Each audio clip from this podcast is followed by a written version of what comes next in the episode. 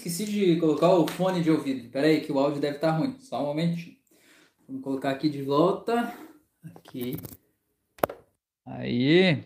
Belezura. Deve ter melhorado. Vocês me contem se piorou por acaso, eu tiro de volta. A ideia é que tenha melhorado. Tudo bem? Sejam bem-vindos aqui. Agora deixa eu arrumar esse meu celular que parece que está caindo pela, pelas, pela tabela aqui, meu Deus. Aí, beleza? Agora tá pro outro lado, meu Deus. Tá, vamos lá. E aí, gente, sejam bem-vindos a mais uma live, então. Hoje que é... Que dia é hoje, meu Deus? Hoje é quinta-feira, eu acho. É, então, esperar essa galera bonita entrar aí pra gente começar a trocar uma ideia. Enquanto isso, eu quero fazer o convite para você é, fazer os meus cursos, né? Eu tenho curso de hipnose clínica, curso de hipnose clássica, curso de hipnose conversacional. É, cara, tem um monte de cursos aí. Eu quero te convidar para me seguir nas outras redes sociais. Eu estou no Instagram, no YouTube, no Spotify é, no Telegram, no Facebook, em vários locais, e cada local, né, cada mídia eu posto conteúdos diferentes, né? Então é legal você me seguir aí pra gente é, tá sempre junto, aprendendo juntos, né? E abrindo novos caminhos, novas oportunidades aí, tá bom? Sejam bem-vindos aí, boa noite. E eu já quero fazer o convite inicialmente, geralmente eu faço no final, mas eu já quero fazer o convite, se você por acaso sentir que eu posso te ajudar no teu processo de autoconhecimento, né, como terapeuta, como hipnoterapeuta, me manda uma mensagem no Instagram, né, um direct lá no Instagram, que aí eu te, te explico certinho como é que funciona o processo terapêutico aí, tá bom? Beleza? Maria tá aí. Boa noite, Maria. Seja bem-vinda. Muito bem. É, me diz uma coisa, Maria. Você foi notificada aí pelo YouTube? Não, eu tô achando que a gente tá com problema de notificação hoje aqui. Ou eu que tô com problema de visualização, não sei. A Su tá aí também. Su, boa noite, seja bem-vinda. É, a Maria falou que não anda a receber as notificações por algum motivo, tenho todas ativadas. Pois é, vai saber o que, que, está acontecendo nesse mundo, não é? Não é só hoje, beleza. Não, mas tá tudo bem, tudo certo. Que bom que vocês estão aí, hein? Que bom que vocês estão aí, pessoas queridas do meu coração. E contem aí para mim logo no começo, então. Qual é o tema da live de hoje? A Maria já, já me deu uma, uma sugestão ali antes, né? É, eu acho que é um, um tema legal da gente fazer. E e aí vamos, vamos esperar a, a, a resposta de vocês aí, tá bom? Ah, meu Deus, deixa eu voltar aqui. Volta, sumiu o meu chat aqui. A Su falou, eu também não recebi. E a Natasha falou, fui notificada hoje. Que legal que você foi notificada. Que bom que você tá aqui, hein, Natasha? Muito bom, seja bem-vinda aí. Muito bem. É, então tá, a Maria falou pra vocês botar o like. O like é muito bom, ajuda o YouTube a entregar esse conteúdo para mais gente, né? E ajuda também o YouTube a entregar mais conteúdos de valor riquíssimos como esse para você, não é verdade? Então tá, gente, então vamos lá. Qual que é o, o tema de hoje? Me contem aí, pessoas lindas. Ninguém é melhor para definir o tema de hoje do que vocês que estão aqui agora, né? Vocês que estão aqui tirando um tempo da vida de vocês para estar aqui assistindo essa live, né? Eu acho que eu tô com um problema aqui no meu, no meu visualizador da live por algum motivo porque para mim mostra uma pessoa aqui só, mas eu já vi cinco pessoas diferentes aqui é, comentando, participando, né? E para mim mostra uma apenas. Então, vamos, em frente, né? Vamos em frente, sei lá o que está acontecendo no mundo aí, tá bom? A Fran chegou, boa noite, Fran, seja bem-vinda. A Maria falou que chegou antes da Fran, olha só que legal. Magda, tá aí, boa noite, Magda, seja bem-vinda também. Muito bem, muito bem, muito bem. Tá, vamos lá. Eu vou começar com um tema aqui que a Maria sugeriu, que é o tema de a insegurança para a gente começar a praticar a hipnose ou para a gente e, e aqui eu vou estender esse tema para a gente começar qualquer coisa na vida, qualquer coisa, não só hipnose, não só atendimento terapêutico, né? Mas começar algo diferente, né? É, eu vejo que tem uma coisa que é muito difícil da gente romper que se chama zona de conforto, né? A gente, embora às vezes está desconfortável estando onde a gente está, tem algum tipo de conforto ali. E a gente fazer coisas que a gente nunca fez sempre gera desconforto, né? E sempre gera algum tipo de, de insegurança, algum tipo de mal-estar, né? Algum tipo de será que vai dar certo? Será que eu vou conseguir? Se der errado, será que é para mim? Né? Como é que vai ser o processo? A gente não, não se sente totalmente seguro quando a gente está começando a fazer algo.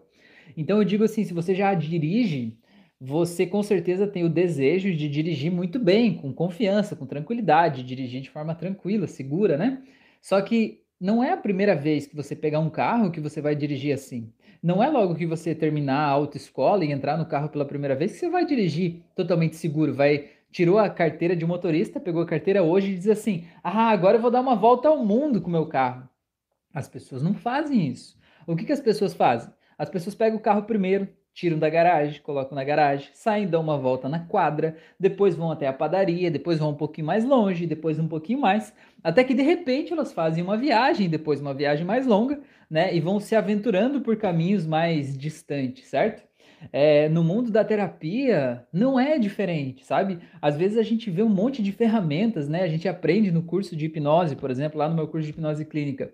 Um monte de ferramentas, um monte de coisa, a gente vê as auto-hipnoses, a gente pratica e vê tantas ferramentas e pensa assim: meu Deus, eu nunca vou conseguir dominar tudo isso. Você não tem que dominar tudo isso, você tem que começar, entendeu? Porque quando você começa, depois que você aplica a primeira ferramenta com uma pessoa, você não tem como desver aquele processo que você fez, entendeu? A mudança na vida daquela pessoa, você não tem como deixar de observar aquela mudança. É uma mudança real que acontece, porque a hipnose é realmente muito eficiente.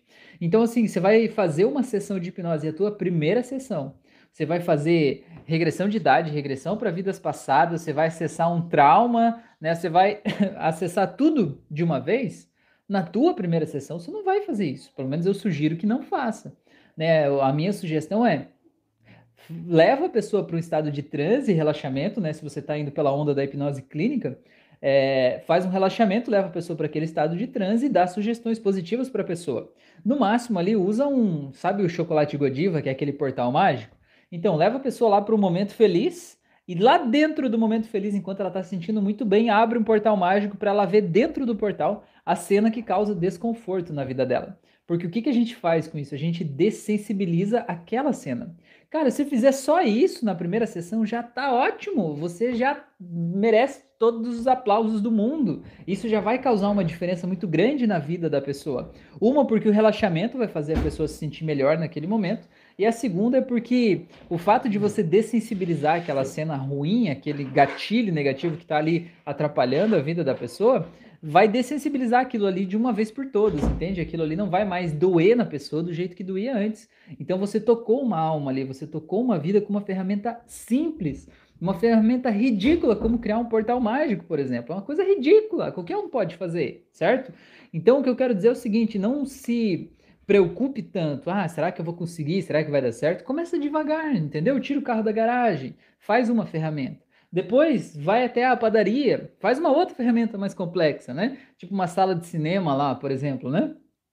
E aí depois que você se sentir seguro, mais confortável, aí você faz uma regressão para a causa, se você é, quiser ir lá na causa, resolver na causa. Ou se você não quiser ir na causa, está tudo bem. Tem um monte de terapeutas que não trabalham com regressão à causa.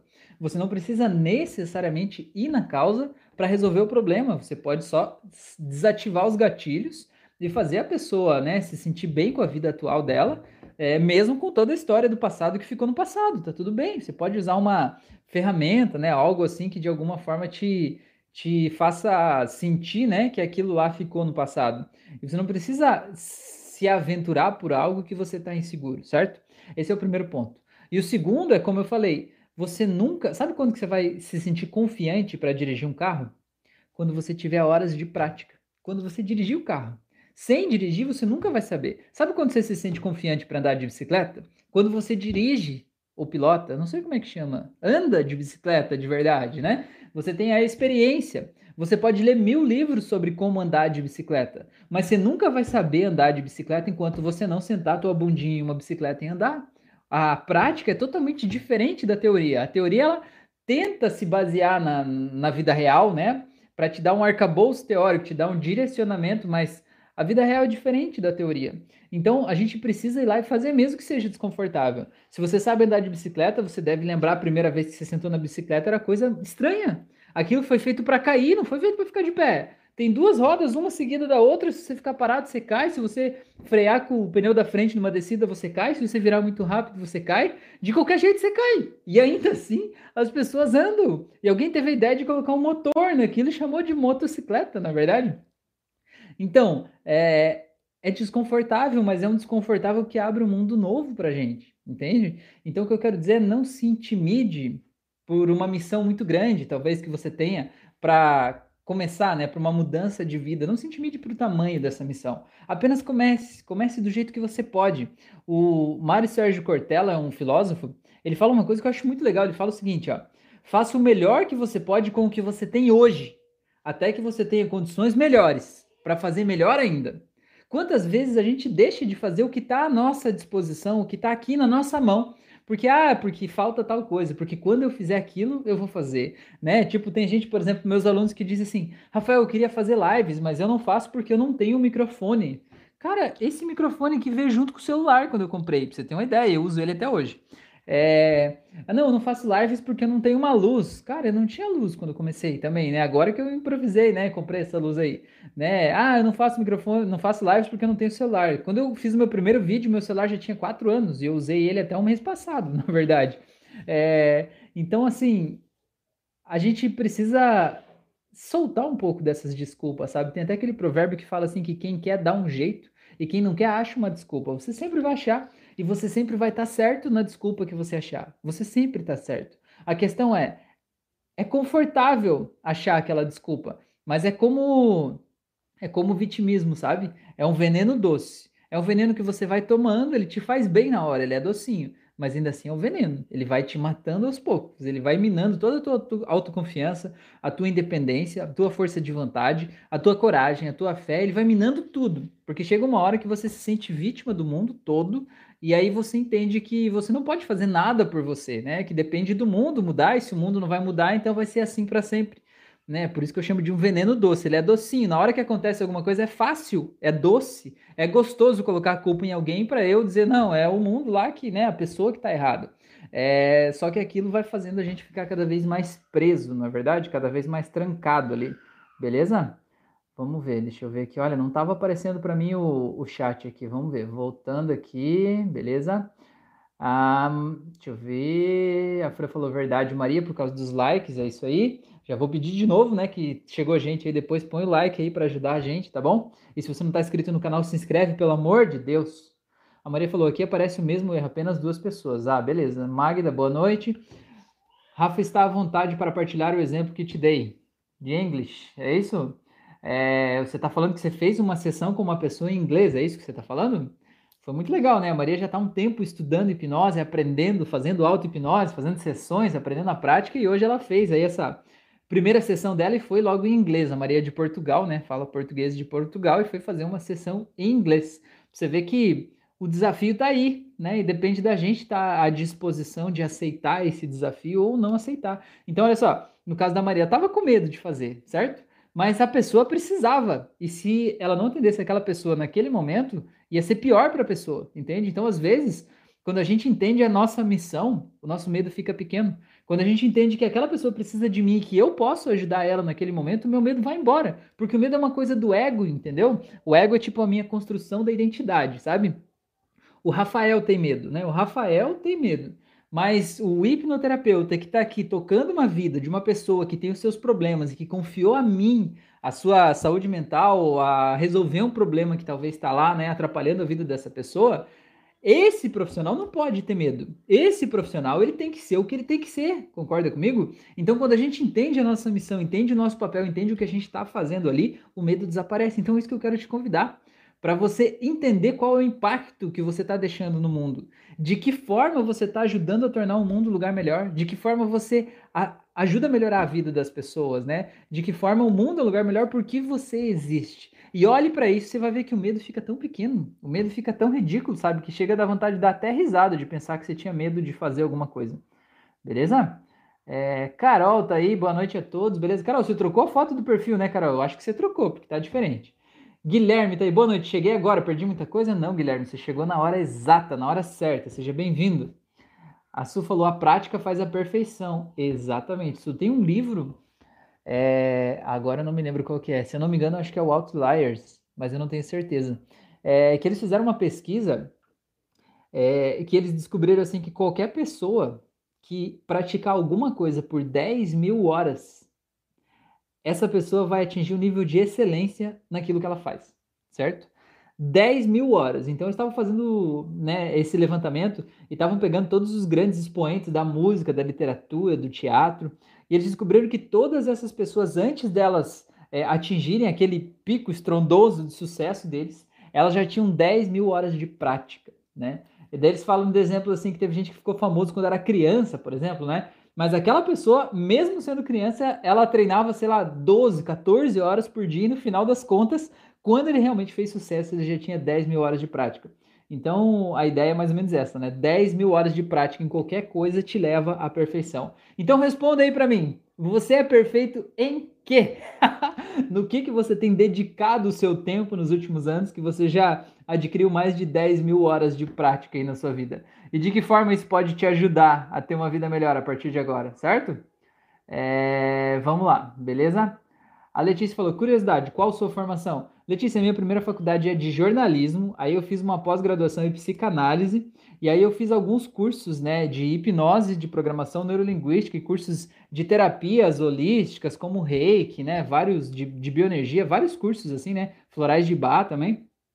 E eu fiz alguns cursos de é, programação neurolinguística e de hipnose também foram aqui no Brasil e fora, né? Então a minha formação é essa aí, beleza? Eu sinto que no começo, quando eu entrei no mundo da terapia, Letícia, eu achei que eu estava deixando de lado é, a minha formação como jornalista, né? Eu trabalhei como repórter de TV durante um tempo, enfim, mas eu senti o chamado de estar tá aqui, sabe? Eu sinto que hoje eu já fiz um monte de coisa nessa vida, mas eu sinto que hoje eu tô onde eu deveria estar, tá, sabe? Eu nunca tinha sentido isso antes, fazendo o que eu deveria fazer. E olha que eu já fiz coisa nessa vida. Eu tive três empresas, pra você ter uma ideia, e vários empregos, né? É, e eu tô fazendo o que eu deveria fazer, mas o que eu descobri, principalmente com o curso de hipnose conversacional terapêutica que eu lancei aí é, em maio, né, há um mês, é, o que eu descobri é que isso que a gente está fazendo aqui é comunicação. E eu sou um comunicador, né? É uma coisa, faz parte da minha formação, então eu não mudei de área, na verdade, eu estou aprimorando a linguagem de terapia, né? De alguma forma, trazendo né, uma forma mais simples, mais fácil, mais eficiente de causar transformações profundas na vida das pessoas. Então isso é muito legal, eu acho isso muito massa, tá bom? Então deixa eu ver aqui o que mais. Aqui. Voltando, voltando. A Carol falou: importante é o conteúdo. Isso, tá? Se pensa que pode ou não, você está certo. Isso aí, essa aí é do Henry Ford, né? Se você acha que você pode ou não, de qualquer forma, você está certo. No final das contas, vai dar o que você acredita. É, a Maria falou: dei uma engasgada no inglês, mas deu certo no final. Mas é isso, é isso que importa, não é verdade? A Magda falou em abraçar as pessoas. A Magda é excelente em abraçar as pessoas. Então, Magda, tem mais de 10 mil horas de, de voo nisso já, que legal. A Letícia falou: você se encontrou, isso é maravilhoso. Pois é, Letícia. Meu, e eu já fiz muita coisa. Curioso que o seu nome é o mesmo nome da minha filha, de 5 anos, chama Letícia também. Ela até tem um canal aqui no YouTube, no Instagram, não sei se vocês conhecem. Chama Lele Colorindo o Mundo. Ela faz receitas lá, muito legal. A Maria falou: a Magda está a dever-me um desses, uns abraços, né? Pois é, uma hora, quem sabe, vocês se encontram, na verdade. Tem, tem um oceano aí, mas hoje esse oceano não pode ficar tão pequeno, né? Nesse momento de pandemia, a gente não, né, não, não pode viajar assim, mas em breve, em breve, isso tudo volta ao normal, né? O mundo faz o seu, completa o seu restart aí e tudo volta ao normal. A Magda falou, tem para você também, Maria, os abraços. Pois é, olha aí. A Letícia falou, divulga pra gente o canal dela. Pois é. é Fran, você escreve aí para nós, Fran, fazendo favor? Chama Lele Colorindo o Mundo, tudo junto. Tanto aqui no YouTube quanto no Instagram. Ela é uma figura, ela fazendo comida. A Maria falou, Magda, o primeiro vai ser de meia hora. Pois é, verdade, tem que ser, né? Recuperar o tempo perdido. Tá bom? Gente, então eu queria ver se isso fez sentido para vocês. Vocês já começaram algo que vocês se sentiram desconfortáveis no começo? Né? Ah, a Fran colocou ali. Valeu, Fran, obrigado. Gratidão. É... Vocês já começaram algo que vocês sentiram desconfortáveis no começo? Conta aqui para mim, quando foi que vocês sentiram desconfortáveis em fazer algo? Né? Qual o medo que vocês tinham de de, de fazer alguma coisa e que vocês tiveram que superar aquele medo para conseguir fazer algo. Cara, eu já tive muitos medos, né? Eu sou uma pessoa medrosa, né, Fran? Não é não? É, mas a gente precisa seguir em frente mesmo com medo. O medo faz parte da vida. E sabe o que é mais legal? É o medo que tempera as coisas, sabe? A gente precisa, a gente precisa é, simplesmente passar por cima do medo para a gente sentir, sabe aquela história do pote de ouro no fim do arco-íris? Eu garanto que se você tentar lembrar aí de um momento muito bom que você viveu, um momento que você se sentiu muito corajoso, né, que foi uma grande vitória na tua vida, você vai lembrar que antes disso você estava morrendo de medo, mas você devia estar tá todo cagado de medo. Provavelmente, na verdade. É, e é esse sentimento de sentir que tem um medo e decidir seguir em frente mesmo com medo que te fez sentir essa memória, essa lembrança e guardar ela até hoje com tanto carinho dentro de você. Então, se você está com medo de fazer algo agora, está sentindo inseguro e com medo, aí está a grande chance, a grande oportunidade para você realmente mergulhar de cabeça nisso, né? Com coragem, com fé, para que você possa sentir aquele mesmo prazer de volta que você já sentiu lá no passado, que você sabe como é e como é gostoso sentir. E sobre isso é legal falar também sobre fé.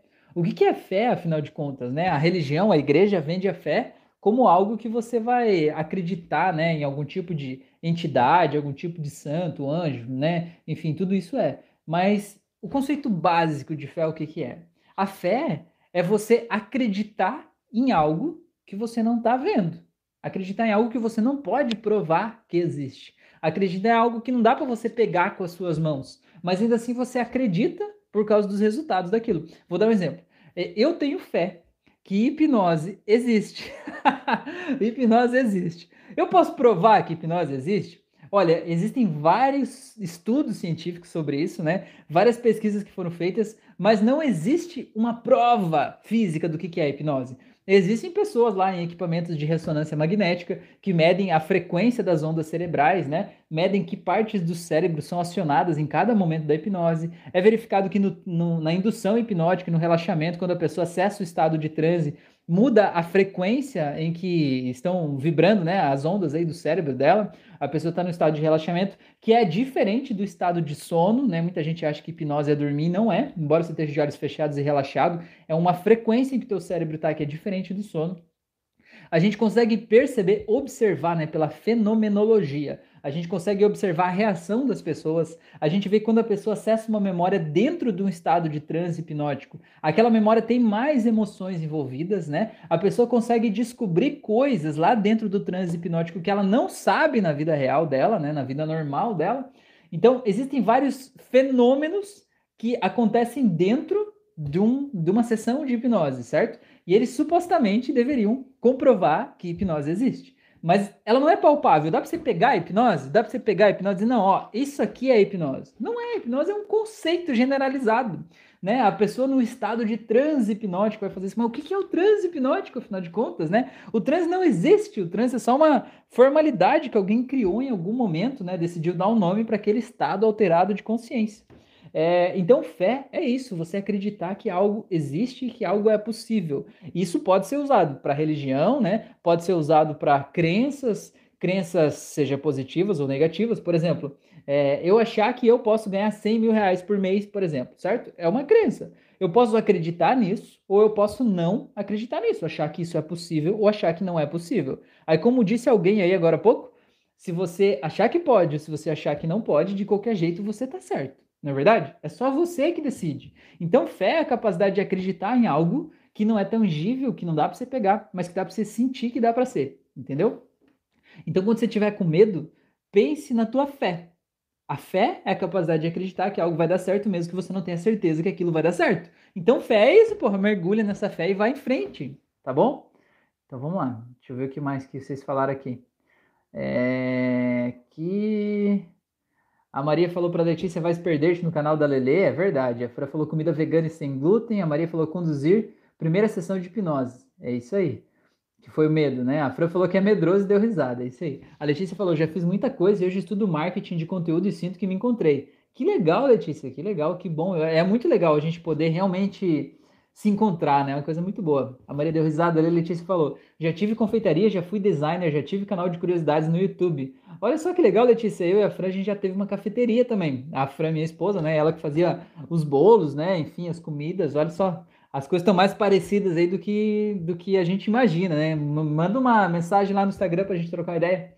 É, a Letícia falou, arriscar é essencial, a gente aprende errando. Exatamente. Isso que é o legal, Letícia. Isso que você falou, eu acho que é a mudança de chave, sabe? Eu acho que é a diferença entre uma pessoa que tem uma mentalidade próspera, que talvez ela está preparada para seguir em frente, ou a pessoa que fica é, presa em alguns momentos da vida e ela não consegue seguir em frente. É você olhar para um erro e perceber, bom, deu errado, deu ruim, certo? Não é o resultado que eu queria isso aqui. Eu me esforcei muito e deu errado.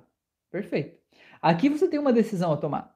A primeira decisão, a primeira, né, são duas opções. A primeira opção é você dizer assim: bom, deu errado, deu errado. É aprendizado. Vou guardar o que, que eu fiz aqui, né? Vou olhar o que eu fiz para eu ver o que, que eu devo fazer diferente, qual o aprendizado que essa esse, essa experiência me trouxe para que eu não repita esse problema, para que não volte a dar errado. Aí arquiva aquilo, né, lá no, no canto da, das causas perdidas, né, no canto das contas não pagas, né, sabe aquilo que tem contas não pagas, tipo alguém te deve algum dinheiro, já foi, já era, você nunca vai cobrar aquilo lá mesmo, né, já é lá do passado, já faz 20 anos, você sabe que a pessoa não vai pagar, nem lembra daquilo e pronto.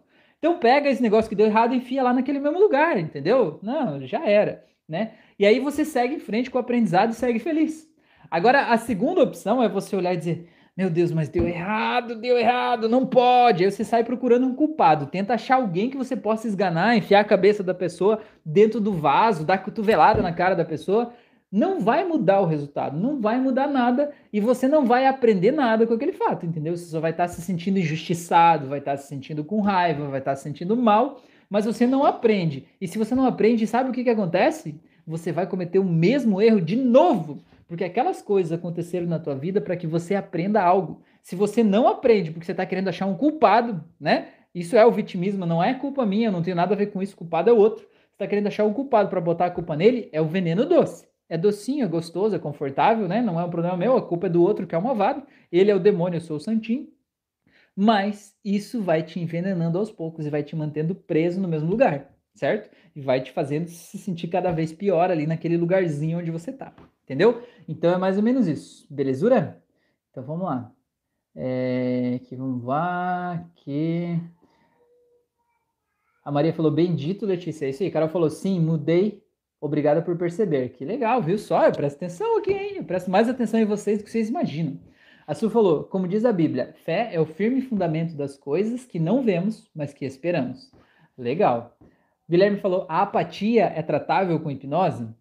Guilherme, você precisa entender o que, é a apatia. A apatia é a falta de vontade de qualquer coisa, né? Tipo, eu não tô afim de nada, na verdade. tô meio apático, tô meio, meio de boas, assim, me deixa em paz, não é isso? É... A questão que você precisa entender é o que, que está causando essa apatia.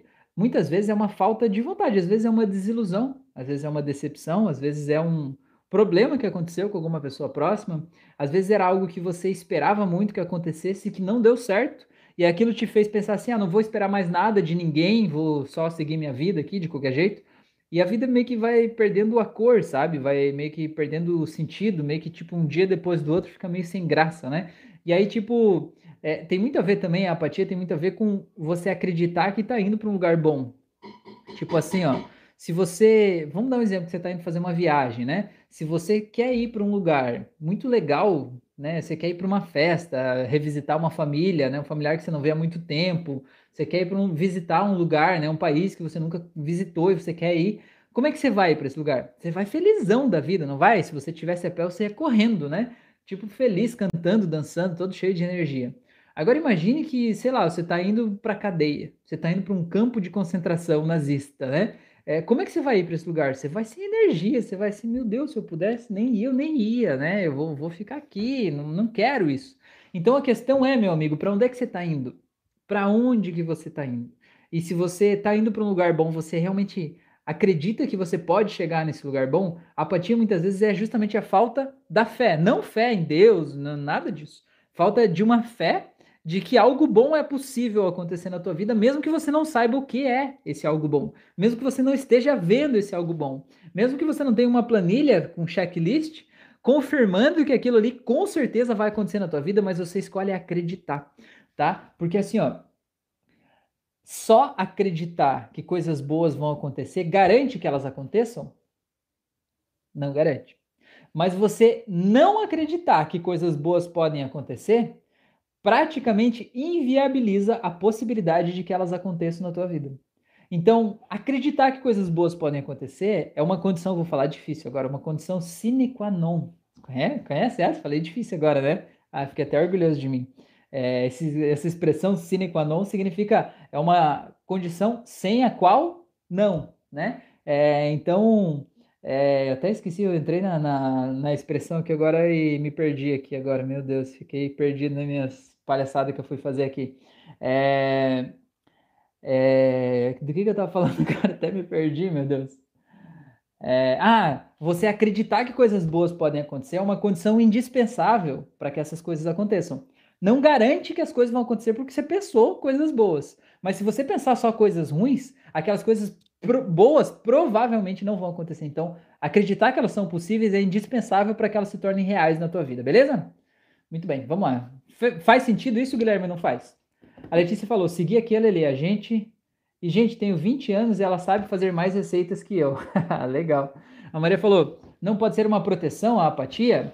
Olha só, é uma, uma, uma possibilidade, com toda certeza. É, a gente chama muitas vezes, assim, no processo de hipnose, né, no processo de terapia, a gente chama de dissociar, sabe? Então, assim, ó, imagina que você está vivendo uma experiência que é ruim, que é traumática, dolorosa, enfim, né, tem um mal-estar envolvido a gente aprende a se dissociar da gente mesmo quando a dor é muito grande, sabe? Tipo assim, se isso já aconteceu com você, vem alguém te conta uma história muito trágica, sabe? Tipo, sei lá, morreu alguém que é importante, né? Ou um acidente, ou alguma coisa assim.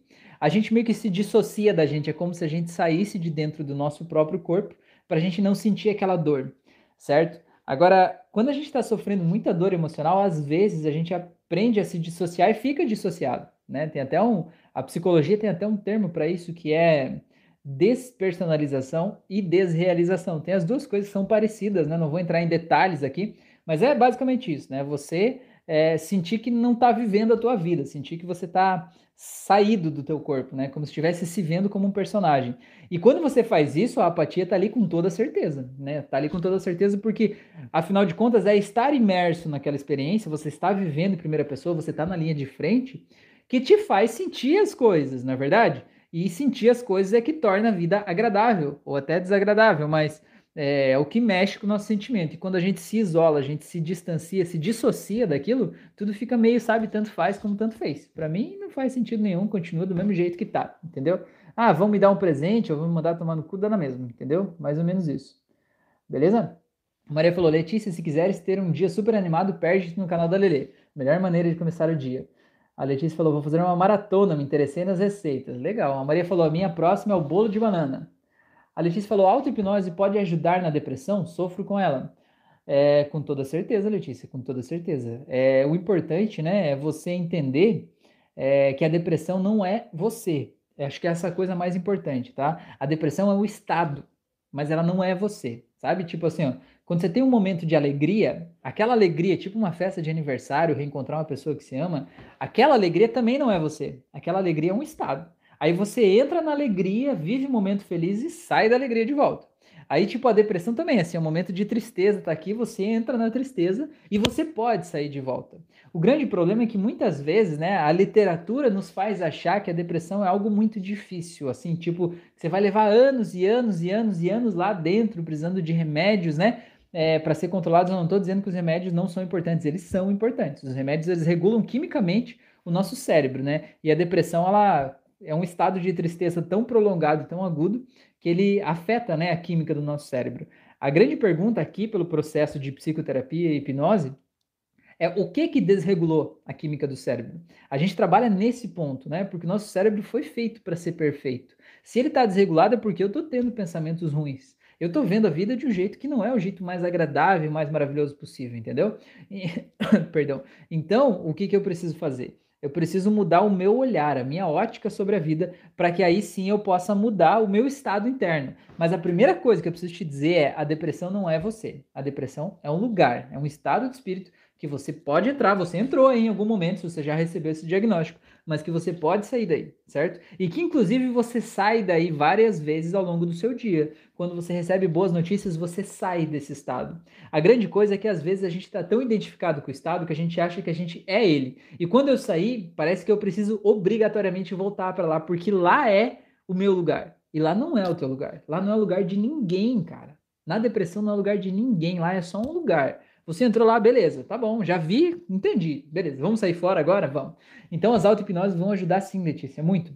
Aqui no canal tem várias auto-hipnoses, tem mais de 80 aí, e você pode fazer várias delas aí para você é, redescobrir o teu poder pessoal, redescobrir quem é você. O muito importante também é você tentar entender quando foi que isso começou, né? A depressão geralmente tem um motivo inicial, né? Não só um, mas geralmente tem um que é um mais forte, né? É, sei lá, sair de um emprego, terminar um relacionamento, a perda de um ente querido. Então, você precisa talvez tratar esse aspecto.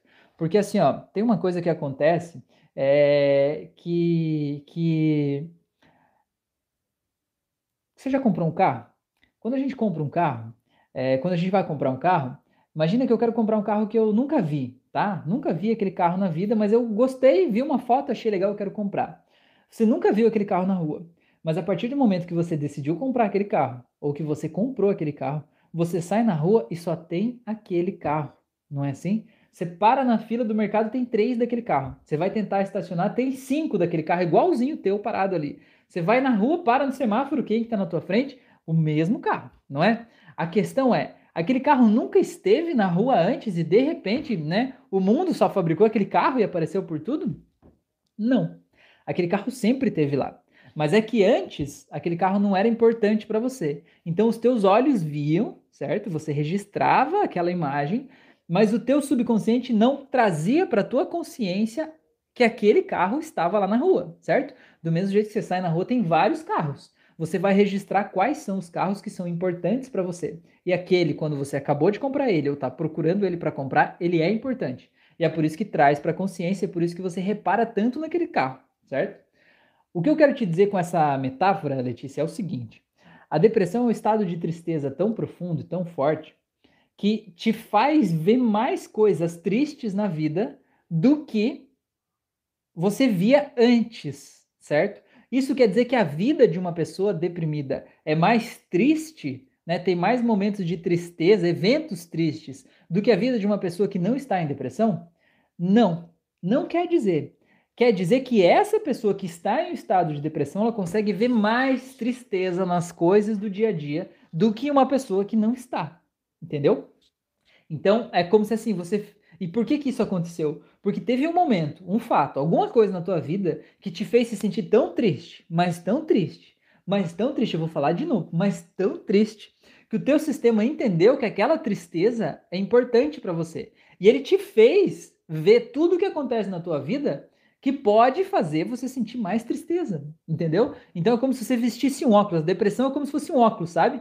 Aquele óculos que elimina e deixa de trazer para tua consciência as coisas que são alegres, que são felizes, que podem te fazer bem, e te faz ver apenas as coisas que te fazem se sentir triste, certo? A questão que eu quero te dizer, minha amiga, é que esse óculos não é teu, certo? Você pode ter colocado ele, olhou, beleza? Gostei, gostei. Ah, tá ótimo, agora chega. É, tira e joga fora essa merda. Desculpa o palavrão. Mas é mais ou menos por aí. Então é um processo de autoconhecimento, né? É, tem algumas técnicas que podem ajudar nesse processo, tem algumas processos terapêuticos, a hipnose mesmo é um processo terapêutico bem profundo, bem legal e bem intenso, que pode ajudar muito, né, a, a, sair desse lugar, né, desse lugar aí da depressão, e não precisa levar anos, não, com toda certeza, né, hipnose é uma terapia breve, em poucas sessões já consegue sair. Beleza? Então deixa eu ver o que mais vocês falaram aqui. A Fran falou, falei para Lele que estão falando dela, ela literalmente derreteu. Ela faz isso mesmo. A gente fala, Lele, alguém te mandou um negócio lá dela, faz assim, é. A Lele é uma figura. O Guilherme falou, faz bastante sentido sim. Faço tratamento para bipolaridade. Minha apatia tem relação com a medicação que tomo. Queria saber se a hipnose ajuda para amenizar essa sensação de não sentimento. Guilherme, eu vou te dizer que no teu caso, se eu puder te dar uma sugestão, a hipnose, deve, você deve procurar a hipnose para te ajudar com a bipolaridade. Porque você não vai precisar do medicamento, que daí você não vai precisar lutar com a apatia. Entendeu? É, assim, ó, não, eu não posso te dizer aqui, eu já fiz outras lives sobre isso, né? Eu não posso dizer que a hipnose trata a bipolaridade, porque ela não trata, tá? O que que acontece? A gente na hipnose, a gente não trata diagnósticos. Quem te dá um diagnóstico de bipolar ou de deprimido ou de ansioso é um psicólogo ou um psiquiatra, certo? Nós somos psicoterapeutas, né? Ou terapeutas holísticos, né? Ou hipnoterapeutas, certo? A gente não deve, né? A gente não tem a, a formação para dar um diagnóstico para alguém. Então, justamente por isso, eu, na minha visão, acredito que a gente não deve tratar os diagnósticos. Eu, pelo menos, não trato um diagnóstico. Não trato bipolaridade, nem depressão, nem ansiedade. O que, que eu trato? Eu trato de seres humanos, eu trato de pessoas. E essa bipolaridade que está aí, ela não nasceu com você. Você aprendeu a sentir isso, certo? O que é uma bipolaridade? Você, um lado, um momento está muito bem, muito calmo, muito tranquilo, muito zen, muito da paz, e no outro momento você é o, o Taz da Tasmânia. Conhece aquele Taz da Tasmânia, aquele desenho que ficava girando um bonequinho assim? É mais ou menos isso, né? Sai destruindo tudo, quebrando, sei lá, gritando com as pessoas. Não sei se é isso que você faz, mas é, o clássico né, da bipolaridade muitas vezes é isso. É, o que, que a gente faz? A gente precisa entender que, por exemplo, quando você decidiu, né, não que você tomou uma decisão consciente, mas quando você explodiu, né, virou o polo da bipolaridade, trocou de um polo para outro, alguma coisa te fez virar aquela chave, certo? Essa coisa, na hipnose, a gente chama de gatilho. Então, na hipnose, a gente vai desativar esses gatilhos para que não tenha esses momentos de virar o polo, entendeu? É, o que eu vejo, a, a, pela minha experiência, as pessoas que eu tratei com bipolaridade até hoje, a grande maioria delas, não sei se é o teu caso também, Guilherme, mas a grande maioria delas, essas pessoas, elas polarizaram os pais, certo? Pai e a mãe. Do tipo assim, a minha mãe era uma santa, a minha mãe era uma deusa encarnada. A minha mãe, ela fala calma, ela é tranquila, ela é de paz. A minha mãe é um amor de pessoa, ela me pega no colo, né? Ela age com muita naturalidade com todas as pessoas. Mas o meu pai, ah, o meu pai é terrível. O meu pai grita, o meu pai bate, o meu pai bebe, o meu pai espanca as pessoas, o meu pai se impõe, o meu pai faz um monte de coisa, né? O meu pai é quase o demônio em pessoa. Pode ser o contrário também, né? O pai é o bonzinho, a mãe é a terrível, certo? Agora o que eu quero te dizer é o seguinte: os nossos pais, eles não são nem um polo nem outro, eles são apenas seres humanos. Eles não estavam preparados para ser pais, eles foram pessoas que de repente tiveram filhos e tiveram que lidar com seus próprios demônios internos, que nem você está lidando com os seus, né? Eu lido com os meus, todo mundo lida com os seus. E de repente mais os filhos ali naquele bolo todo e às vezes acabaram descontando as frustrações deles nos filhos. E a gente como criança acaba registrando os traumas e levando para a vida. O que, que eu entendo, o que, que eu vejo, né? Essa pessoa geralmente, não sei se é o teu caso, mas a pessoa que é, é que é diagnosticada com bipolaridade, geralmente ela polarizou os pais e quando a gente polariza o bem e o mal, a gente sempre escolhe pelo bem, né? Afinal de contas, todos nós somos namastê, namastê gratiluz, né? Somos seres iluminados que vieram de outros planetas aqui para fazer uma missão incrível aqui nesse planeta, né? Ninguém é mal. Então, o que que acontece? Eu decido conscientemente que eu sou a minha mãe, né? A minha mãe é calma, a minha mãe é tranquila, então eu também sou calmo, eu sou tranquilo, eu falo baixo, eu sou de paz, eu não quero briga com ninguém, eu tô tranquilo. Só que quando as coisas não dão certo do jeito que você queria, o que, que acontece? Hã? Você praticamente incorpora o pai, não é não? Incorpora o outro lado, do tipo aquele que roda a baiana, aquele que bate, briga, quebra e faz de tudo, entendeu? É, por quê? Porque você polarizou esse aprendizado que veio de casa. Então, o que a gente precisa fazer? A gente precisa desconstruir e reconstruir essa imagem dos pais, sabendo que ninguém é santinho, ninguém é demônio, cada um está vivendo a sua própria vida, cada um tem as suas próprias experiências, entende? E para que você possa realmente entender que você não é só um, nem só outro, mas você é o meio do caminho.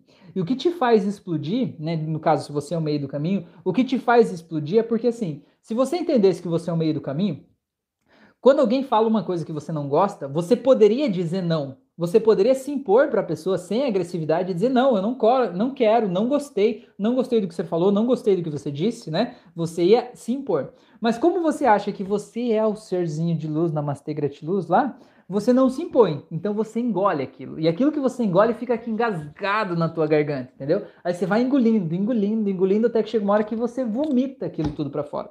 E aí quando você vomita, você vomita de forma agressiva muitas vezes, né? Então se eu puder te dar uma sugestão, vai por esse caminho aí que eu acho que é um bom caminho, tá bom? E me diz aí se faz sentido, Guilherme, beleza?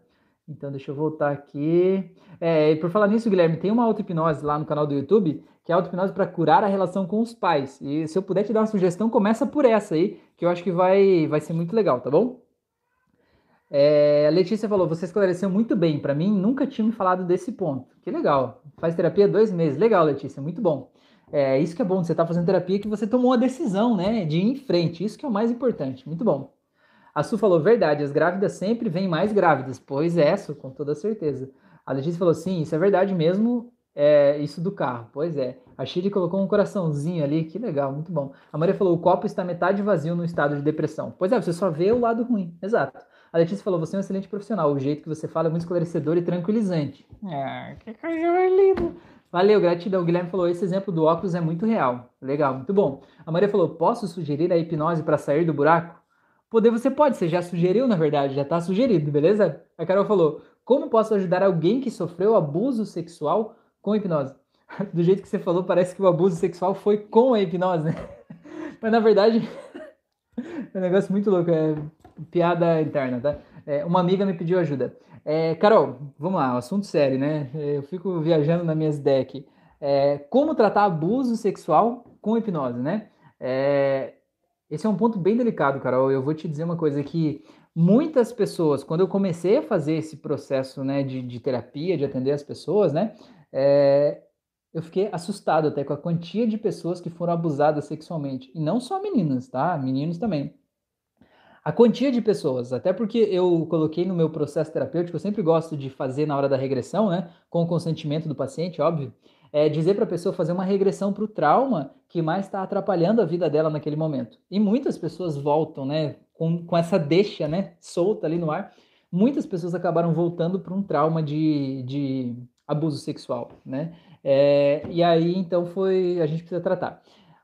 O que que, o que que você precisa entender sobre isso, Carol? Você precisa entender que é o seguinte: não é a imagem do que aconteceu ou a lembrança do que aconteceu que dói. O que dói é a emoção que a pessoa sentiu quando aquilo aconteceu, certo? Uma sensação de humilhação, uma sensação de impotência, uma sensação de fraqueza, se sentiu sujo, se sentiu mal, né? É aquele sentimento. E aquele sentimento foi tão forte, foi tão intenso, que a pessoa ela não conseguiu processar aquele sentimento no tempo oportuno, lá quando ela estava vivendo. E o que, que acontece? Eu sempre digo que um trauma é assim. Quando a gente não consegue viver um sentimento e processar ele na hora, a gente guarda aquilo em uma gaveta. Né? O que, que é uma gaveta? É tipo assim, ah, eu não quero mais pensar nisso, vamos fazer de conta que não aconteceu nada, né? jogar para baixo do tapete, enfia aí numa gaveta qualquer, aí pronto. Só que o que, que acontece? Como é que o nosso cérebro funciona? Né? Cada vez que ele vai para o passado buscar uma memória para construir a realidade atual, ele busca as memórias, inclusive que estão na gaveta. E se aquela gaveta tá cheia de sujeira, tá cheia de merda lá na gaveta, aquela merda vem toda de volta. Ou seja, aquele sentimento ruim vem de volta pra gente, né? É por isso que muitas vezes a pessoa sofre um trauma, como é o abuso sexual, que é um dos piores traumas possíveis, né, da pessoa viver.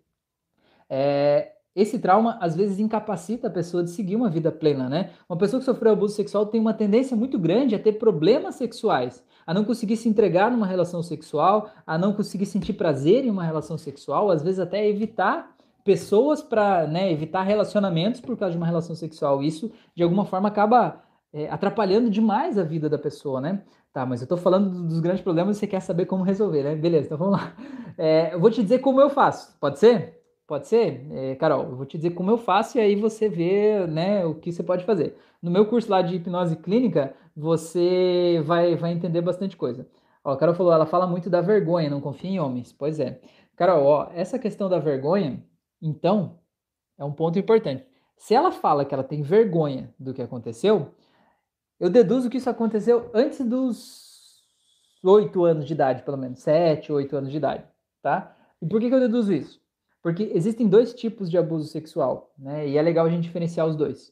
É, o primeiro tipo é aquele abuso, digamos assim, que a gente vê na televisão, né? Aquele abuso que uma pessoa vai lá e se impõe sobre a outra à força, do tipo assim, não, é um, um abuso, sei lá, de um assaltante, de alguém assim, né? é um estupro, basicamente, né? A pessoa vai lá e faz um negócio sem o consentimento da outra à força. Por que, que eu falei que o caso dela eu acho que é antes dos sete anos? É óbvio que uma criança com menos de sete anos não vai dar o consentimento para alguém fazer uma coisa dessa com ela. Mas o que, que acontece na grande maioria dos casos de abuso infantil? Para a criança, aquilo ali não é um abuso. Para a criança, aquilo ali é uma brincadeira. Olha lá, a Carol falou com sete anos, viu? Eu entendo um pouco de pessoas, um pouco. Não entendo muito, mas eu estou aprendendo um pouco sobre pessoas. Para a criança que a tua amiga era aos 7 anos de idade, aquilo que aconteceu foi uma brincadeira. Ela até pode, ela com certeza se sentiu desconfortável na hora que estava acontecendo, mas ela acabou deixando acontecer. Por quê? Porque o abusador não era alguém de fora, provavelmente era alguém que ela confiava. Às vezes um pai, às vezes um irmão, às vezes um tio, um conhecido, um vizinho, alguém que tinha acesso, alguém que tinha autoridade sobre ela como criança. E fazia de tipo uma brincadeira, ah, vamos fazer uma brincadeirinha aqui, não sei o quê. E aí de repente ficava né, aquilo acontecia e a criança não sabia dizer não, a criança sabia que tinha algo errado ali, mas ela não sabia o que, certo? E para ela, às vezes, era uma brincadeira, tipo, ah, a brincadeira acontece. O que que acontece? Acontece que depois de um tempo, o tempo passa e essa criança descobre o que que aconteceu lá naquele dia. Talvez numa aula de educação sexual, na, na escola, talvez em alguma outra conversa, passa um ano, dois, cinco anos, não sei. Em algum momento essa criança descobre o que aconteceu. E no momento que ela descobre, aí é que o bicho pega.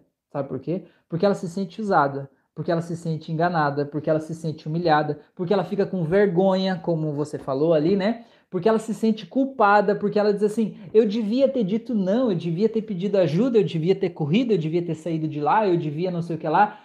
Você não sabia quando aconteceu.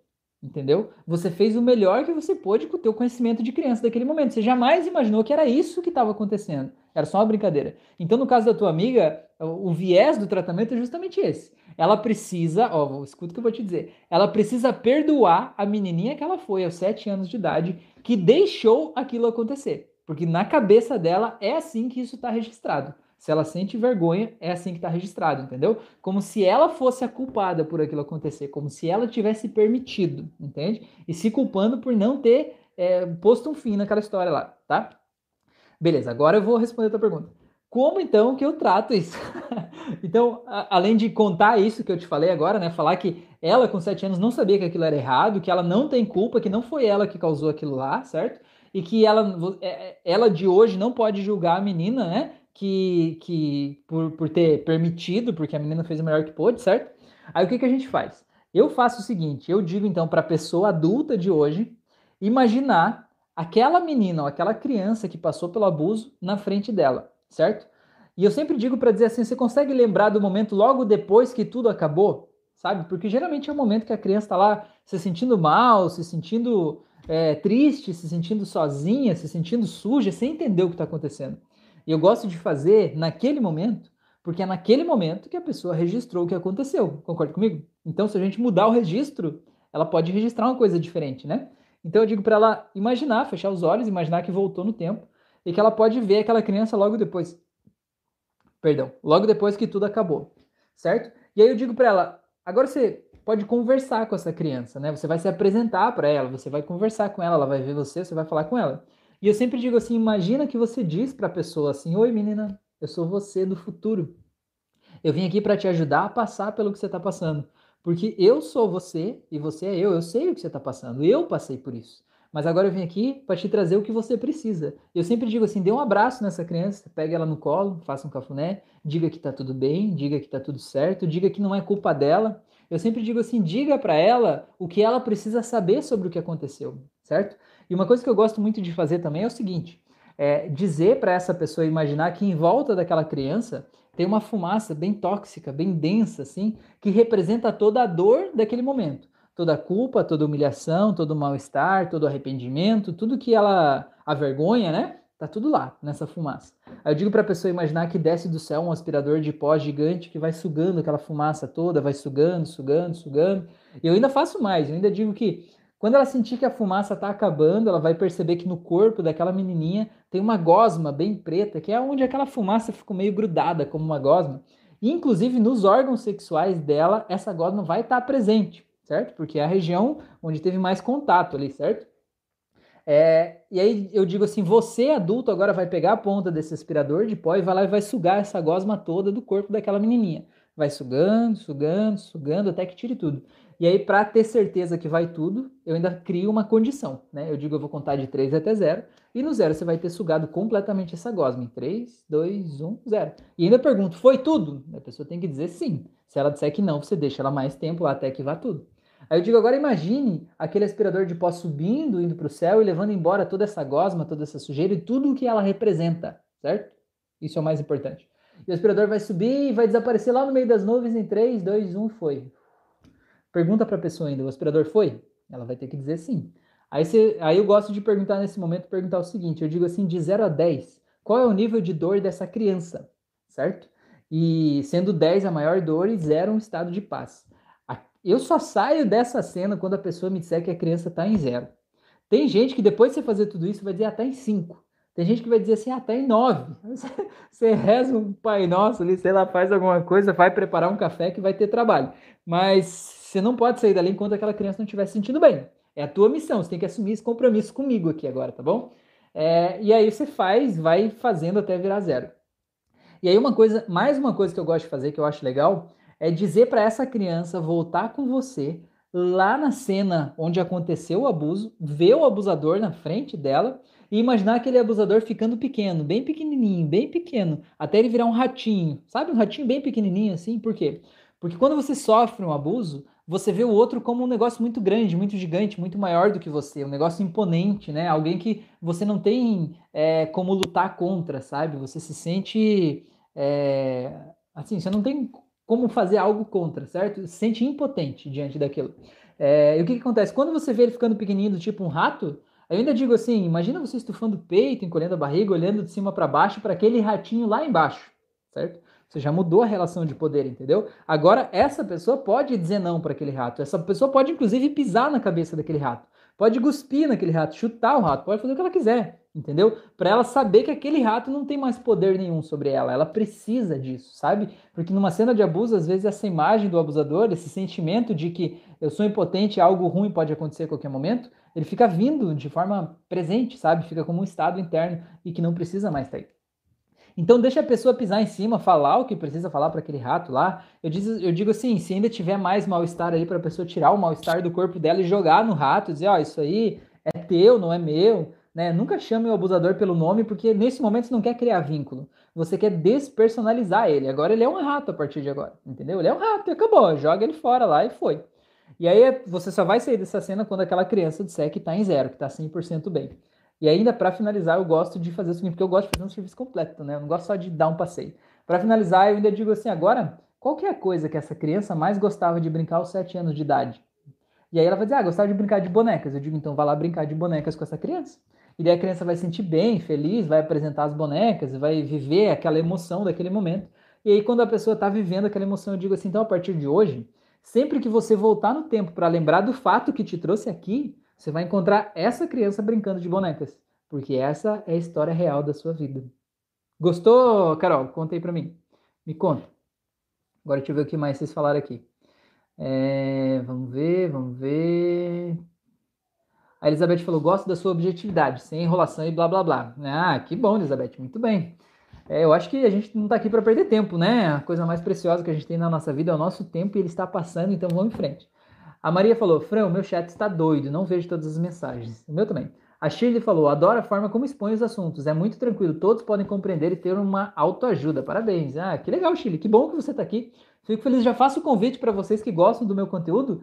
Me ajudem a compartilhar esse conteúdo, gente, para o mundo todo. Me ajuda a compartilhar, sei lá, grupo de WhatsApp, Facebook, grupo da família. Me ajuda a fazer esse canal crescer aqui, né? Eu já estou aqui há dois anos criando conteúdo, já fiz mais de 80 auto-hipnoses, tenho cursos gratuitos aqui no meu canal, né? Eu tenho certeza que vai ter alguma coisa aí que vai tocar o teu coração e que você vai poder compartilhar isso com as pessoas. Então me ajuda a ajudar o mundo, tá bom? Beleza, gente?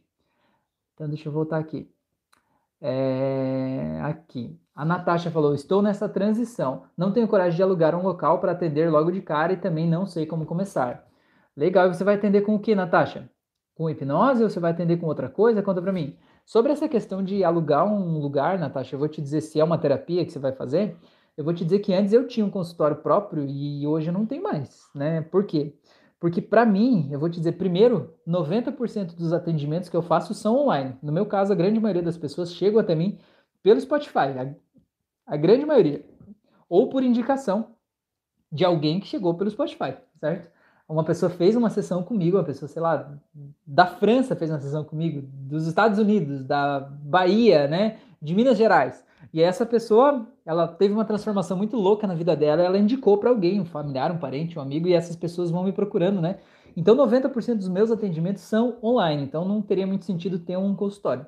Mas como é que eu faço com aqueles 10% presencial? Com as pessoas que me procuram e que querem uma sessão presencial eu subloco uma sala, sabe? Tem locais que trabalham com terapias holísticas, assim, ou massoterapia, eu trabalho com terapias como reiki, quiropraxia, é, como é que é a acupuntura, né? Esses locais, eles têm consultórios e eles não usam os consultórios o dia todo, certo? Então, o que, que eu faço? Quando alguém me procura, eu procuro os meus locais parceiros, né? E aí eu vou lá e digo, olha, o paciente quer um atendimento tal horário. Eu pergunto para o espaço, se o espaço tem disponibilidade, a gente agenda, eu vou lá e pago só aquela sessão, né? Pago o dia que eu uso, certo? Então tá no valor do atendimento, o valor que eu vou pagar para a sala quando eu uso. Cara, isso é uma revolução no mundo, sabe? É uma coisa maravilhosa porque você não tem conta de água, você não tem aluguel, você não tem conta de luz, não tem telefone, você não tem folha de pagamento, você não precisa nem arrumar o lençol depois que você sai da sala, entendeu? Não precisa varrer o chão, você não precisa fazer nada disso.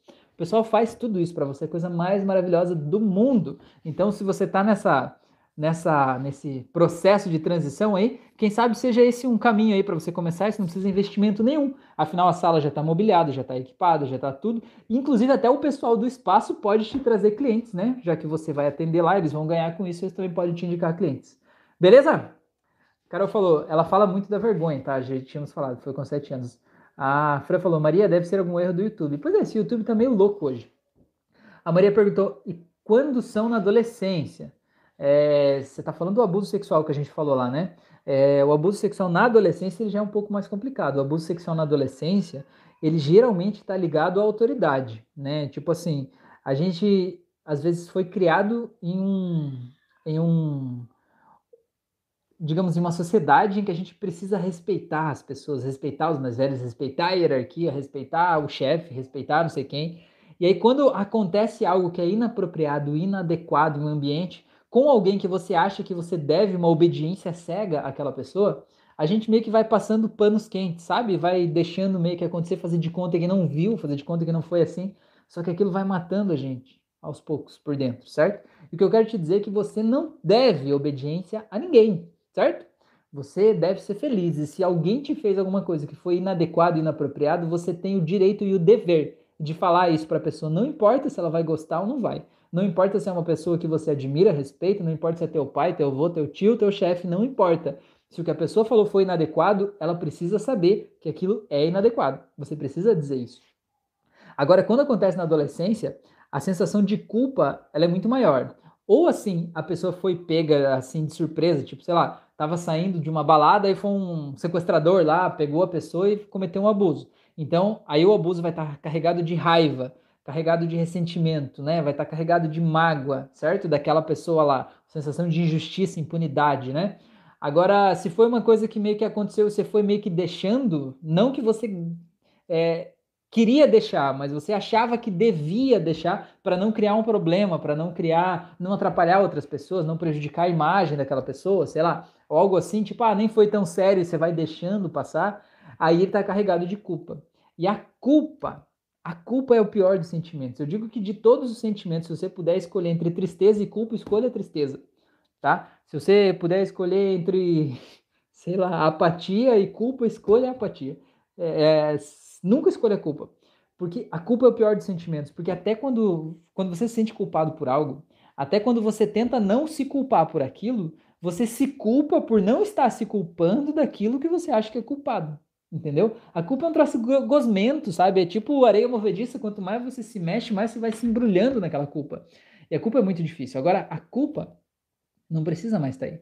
Você precisa entender que você fez o melhor que você pôde com o que você sabia naquele momento né? Você não sabia fazer diferente, você achava que devia deixar aquilo pelo, pela autoridade da outra pessoa, pelo que aconteceu, mas você tem que perdoar a tua versão adolescente, porque talvez hoje você tá se culpando, culpando aquela adolescente lá porque ela deixou, porque ela devia ter sido diferente, porque ela é uma fraca, porque ela não sei o que lá. Cara, aquela adolescente ela precisa de carinho, ela precisa de acolhimento, ela precisa de amor, ela precisa de segurança, ela não precisa de dedo apontado na cara dela, ela não precisa de julgamento, entendeu? Então você precisa fazer esse exercício de pegar aquela adolescente e dizer para ela que ela não tem culpa. Nada disso foi culpa dela. Nada disso foi culpa dela. E fazer aquele processo lá, né, do mesmo que eu, que eu sugeri ali para Carol agora há pouco, de imaginar aquela fumaça, tirar a fumaça, tirar a gosma, fazer o abusador diminuir, pisar na cabeça do, do, abusador, né? Enfim, soltar a dor daquela memória, lembrar de um momento feliz na adolescência e ancorar o estado da felicidade naquele momento da vida da pessoa. E sempre que ela voltar lá, ela encontrar aquele momento de felicidade e não mais aquela dor, aquela tristeza, tá bom? Belezura? É, vamos Maria falou: Fran, saí, voltei a entrar e já deu, mas perdi tempo de live. Não, não dá nada. A Letícia falou: compartilhe sempre o seu conteúdo. Você me marcou e me ajudou muito através daquela auto-hipnose do sentimento de culpa. Olha só, eu acabei de falar da culpa e a Letícia está falando da culpa aqui também. Olha só coisa linda, Letícia. Muito bem, hein? Maravilha, dona moça, coisa mais linda. A Maria falou: Natasha, quer trocar sessões online?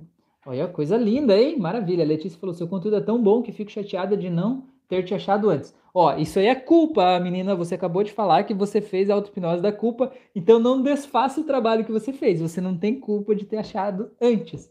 Você achou no momento em que você estava preparada para achar esse conteúdo. Então relaxa, respira e faz assim.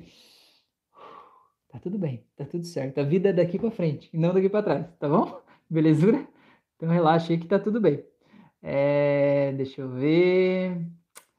A Letícia falou: espero que continue sempre com as lives. Pois é, legal. A Natasha falou: Maria, como? Via WhatsApp? Pode ser? Me chama e me explica. Tá, tá o telefone ali, beleza. A Natasha falou: também não estou vendo todas as mensagens no chat. Pois é, eu, eu leio o que eu vejo, mas eu não sei se está aparecendo tudo aqui porque hoje esse YouTube está muito louco. A Letícia falou: estou tratando na terapia a culpa, é um sentimento muito doloroso e eu não tive culpa, mas minha mente não compreende. Pois é, Letícia, pois é. é tem 22 pressupostos da PNL, que eu acho que é legal você dar uma olhada sobre eles, é que assim, ó, é, esses pressupostos eles não são verdades absolutas, né? Mas eles são coisas que a gente acredita que são verdades a partir da experiência com as pessoas, né? Os criadores da PNL, PNL criaram essas 12 verdades, digamos assim, que são 12, esses 22 verdades que são 22 pressupostos, né? É, e aí fala o seguinte, né? Que você fez o melhor que você pôde, né? Uma delas, um deles, né? Você fez o melhor que você pôde com as informações que você tinha naquele momento. Então, essa que é a questão. Você hoje tem mais informações do que você tinha quando aquilo aconteceu, certo, Letícia?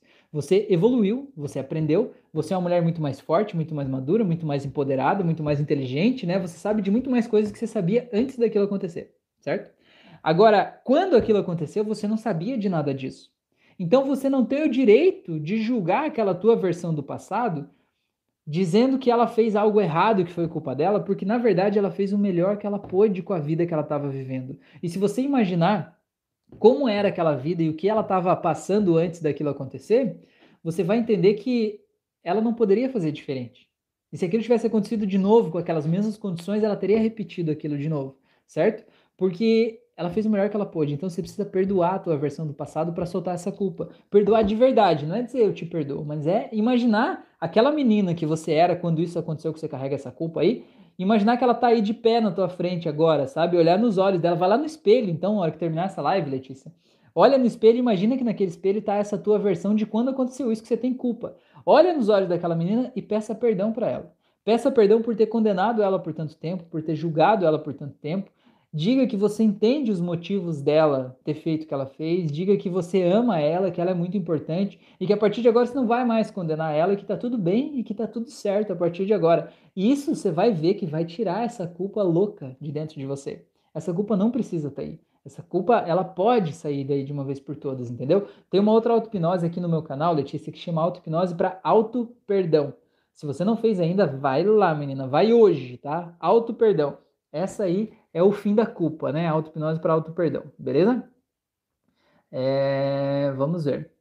Maria falou, Natasha, segue o Rafael no Insta, me procura lá, o Portugal, beleza. Ou me manda uma mensagem aí no, no Instagram que eu conecto vocês duas, tá bom? É, a Fran falou, Rafa, faz uma técnica para tratar a culpa na live. Uau, Fran, você tá pegando pesado hoje, hein? Ah, vou, não, vou, vou ver, tá? Vamos ver como é que as coisas se encaminham aqui. A Carol falou: voltei, a net caiu, gratidão pelo esclarecimento. Vocês querem uma prática para se livrar da culpa ou não querem? Porque às vezes vocês nem querem, eu fico aqui viajando na maionese, perdendo tempo aqui. Aí não adianta, tá bom? A Carol falou: voltei, a net caiu, gratidão pelo esclarecimento. A Maria falou: é o mesmo que as crianças que vivem em casas com abuso entre os pais assumem a culpa para si mesmas. Não, Maria, com toda certeza. A criança que vive em uma casa que os pais brigam, que são abusivos entre eles, mesmo que não sejam abusivos com a criança, ela se sente culpada. Porque, afinal de contas, ela acha, e às vezes os pais fazem questão de dizer isso, que eles só estão juntos por causa da criança. Porque se não fosse você, eu não estaria aqui nessa casa. Se não fosse você, eu seguiria minha vida. Se não fosse você, eu não sei o que lá. Sabe o que, que isso é? Isso é mentira.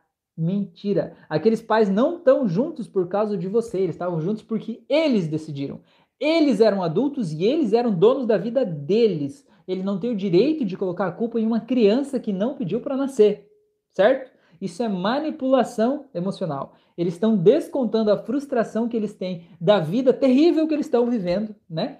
E das escolhas que eles fizeram até ali, eles estão descontando em uma criança, onde eles acham que eles têm autoridade para fazer essas merdas todas. E a criança assume a culpa, achando que ela está atrapalhando a vida das pessoas. E muitas vezes essas crianças, elas têm uma tendência suicida que elas carregam para a vida inteira, porque elas carregam aquele sentimento de eu estou atrapalhando a vida das pessoas, certo? Isso não é verdade, isso é só manipulação. Aquela mãe estava junto com aquele pai, e aquele pai estava junto com aquela mãe porque eles queriam. E ponto final. Eles podiam se matar, eles podiam brigar, mas eles estavam junto porque eles queriam. A culpa não era da criança. Entendeu? Isso é muito importante ter muito claro. Isso tem que ter introjetado na gente, sabe? Tipo enfiado com agulha na, na, na veia.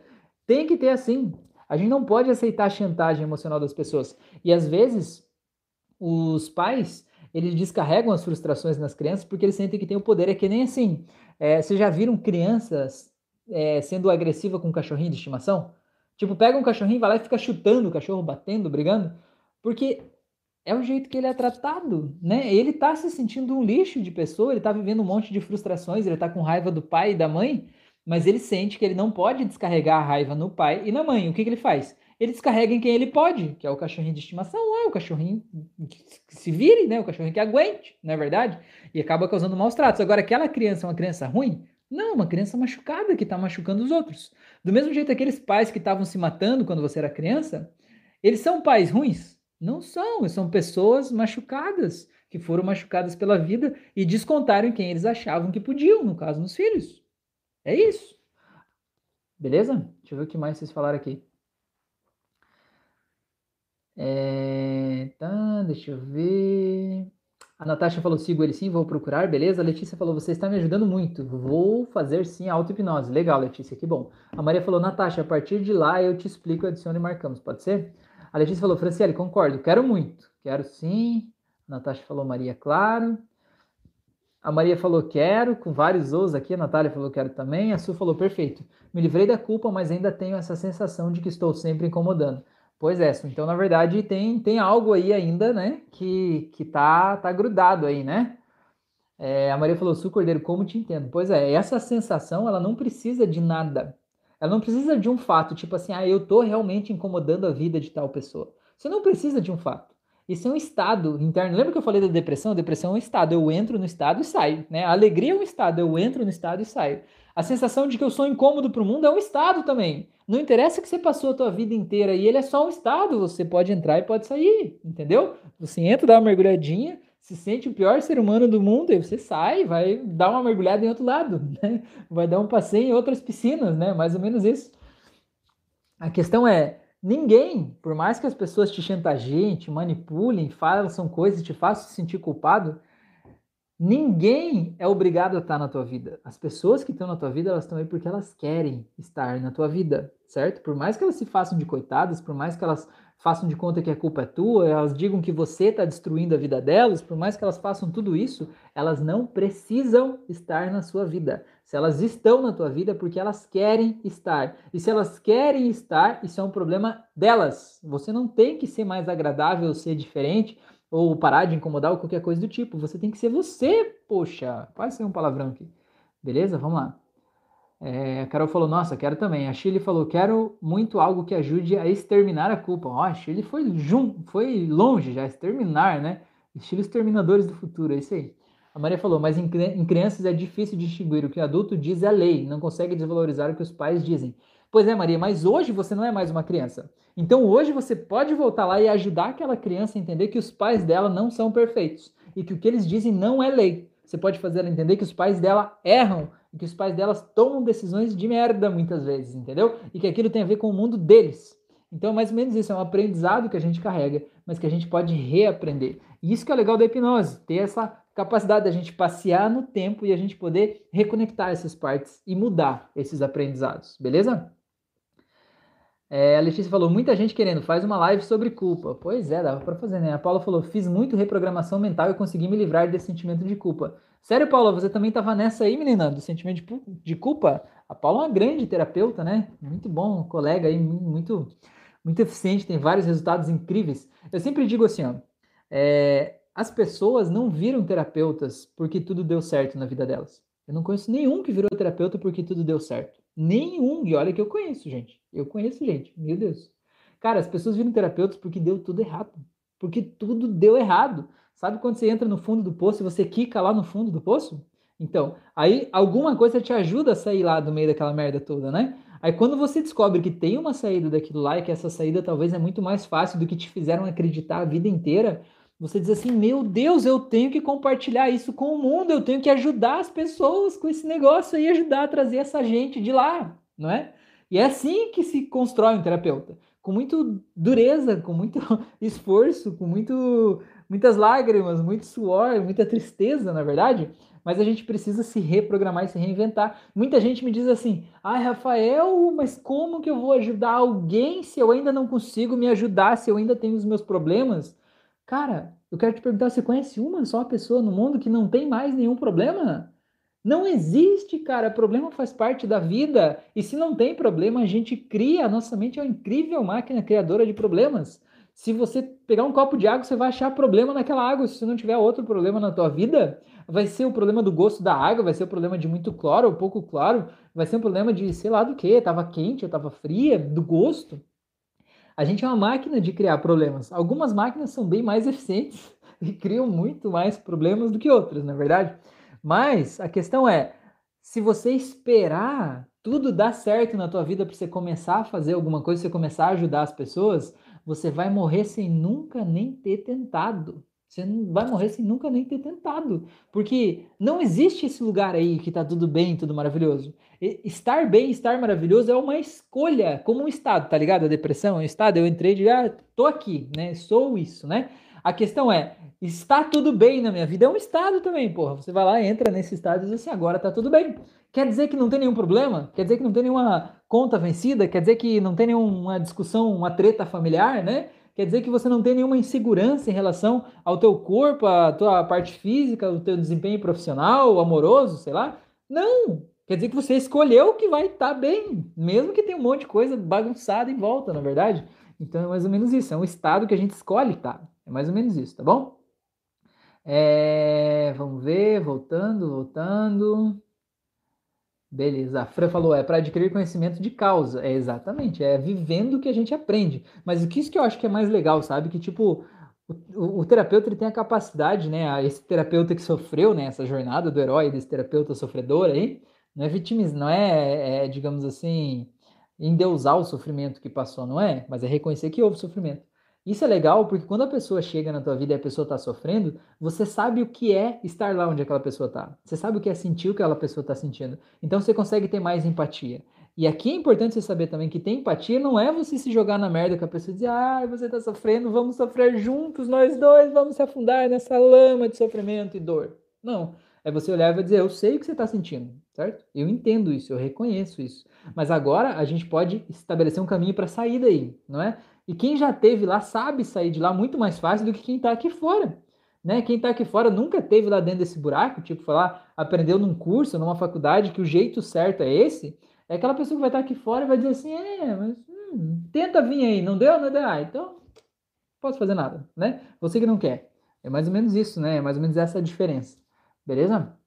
Deixa eu voltar. É... A Maria falou, próxima live sobre culpa, por favor. A Shirley falou: Vi tua mãe grávida e você bebê no colo da minha mãe e morria de ciúme. Hoje tenho orgulho imenso do homem que se tornou. É triste que minha mãe não viva mais para ver você.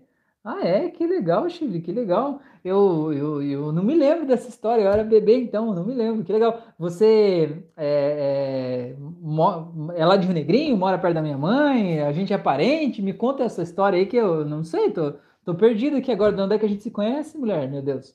Que legal, fico feliz. Gratidão por essa mensagem, muito bom. A Elizabeth falou: por isso quero me especializar em ajudar as crianças a não internalizar muitas emoções dos pais para prevenir um adulto com problemas. Que legal, Elizabeth.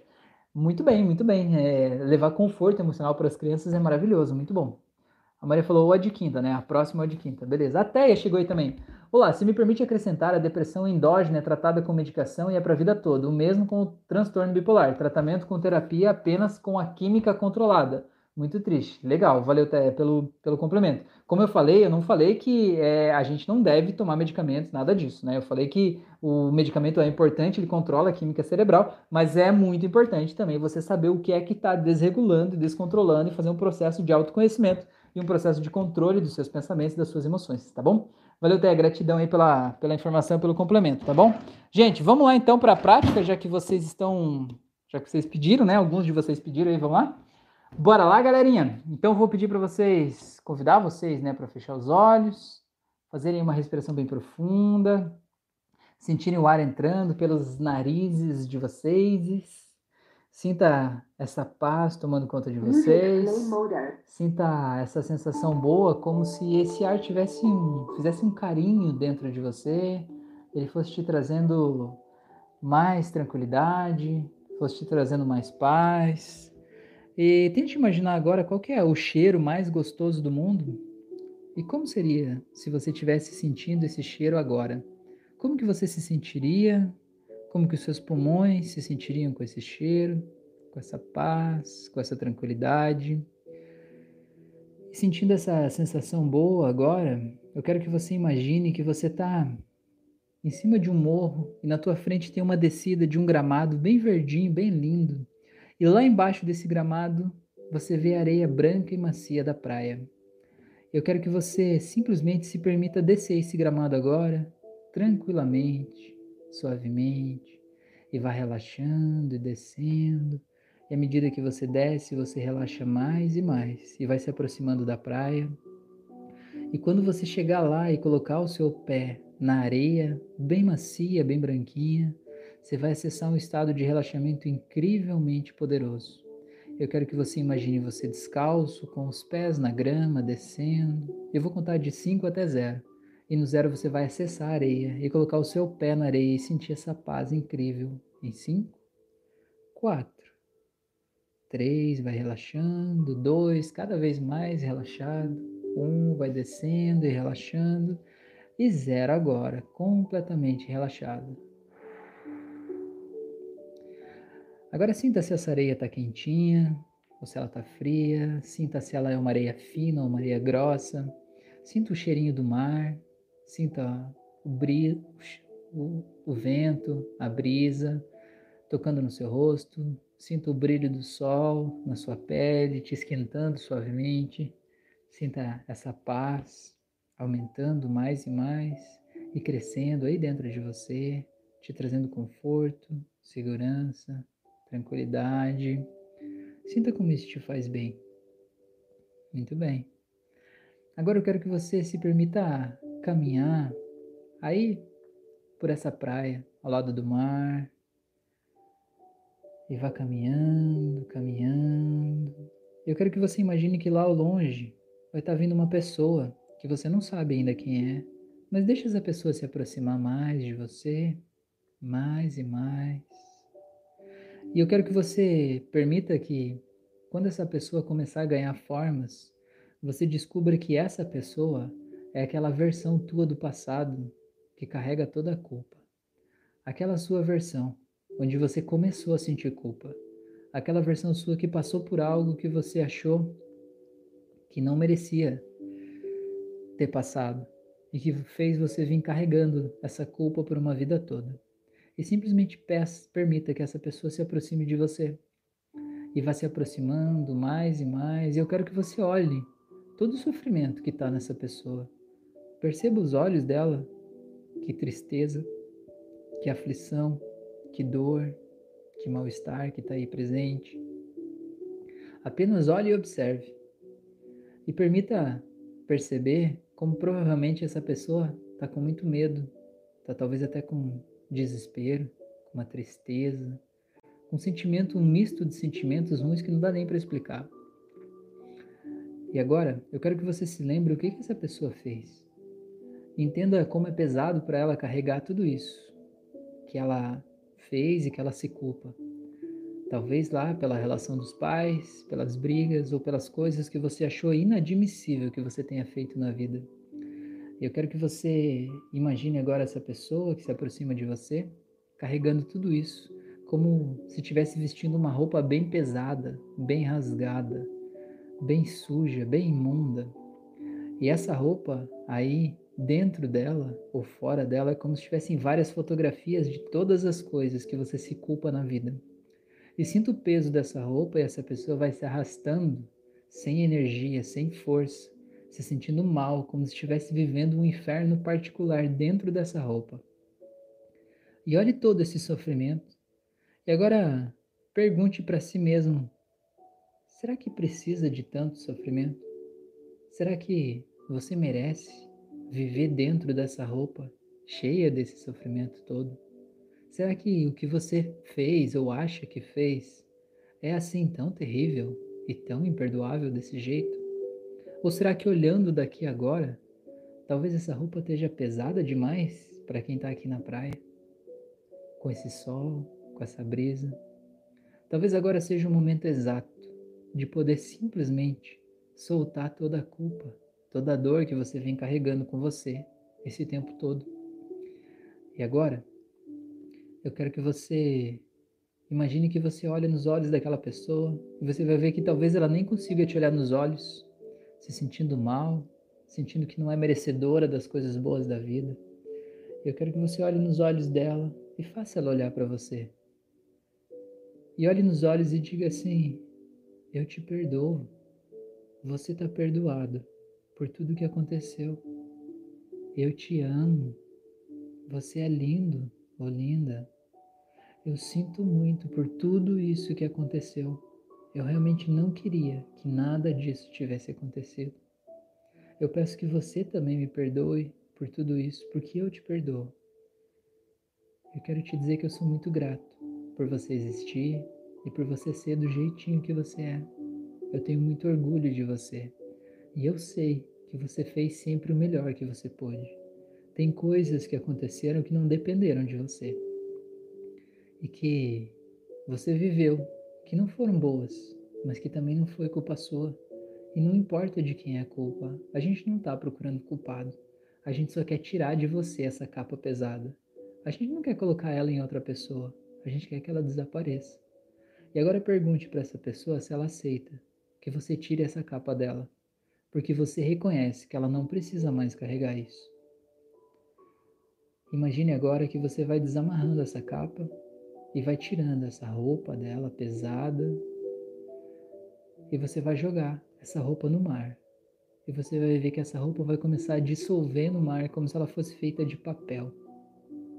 E sinta simplesmente essa roupa dissolvendo, desaparecendo, desintegrando e o mar engolindo tudo isso, transformando tudo isso, transmutando tudo isso enchendo de carinho, de paz, de tranquilidade, de segurança, até que aquela roupa vai desaparecer por completo. Agora eu quero que você olhe para aquela pessoa sem a roupa e veja como ela parece frágil agora. Veja como ela está precisando de conforto, de carinho. Eu quero que você agora decida de onde é que você vai pegar o conforto e o carinho para levar para essa pessoa? De onde você vai pegar? Talvez de uma pessoa que você ama, ou de uma pessoa que te ama, de uma pessoa que te respeita como você é, talvez de uma pessoa que amava essa pessoa aí do passado. Talvez você mesma que vai dar todo o conforto que essa pessoa precisa, enchendo ela de amor, de tranquilidade, de luz de paz. Imagine que uma luz cor-de-rosa sai do teu coração e vai entrando no coração dessa pessoa, enchendo ela de amor. E vá vendo essa pessoa agora crescendo, crescendo, estufando o peito, se sentindo mais empoderada, mais feliz. E perceba o brilho nos olhos agora se acendendo.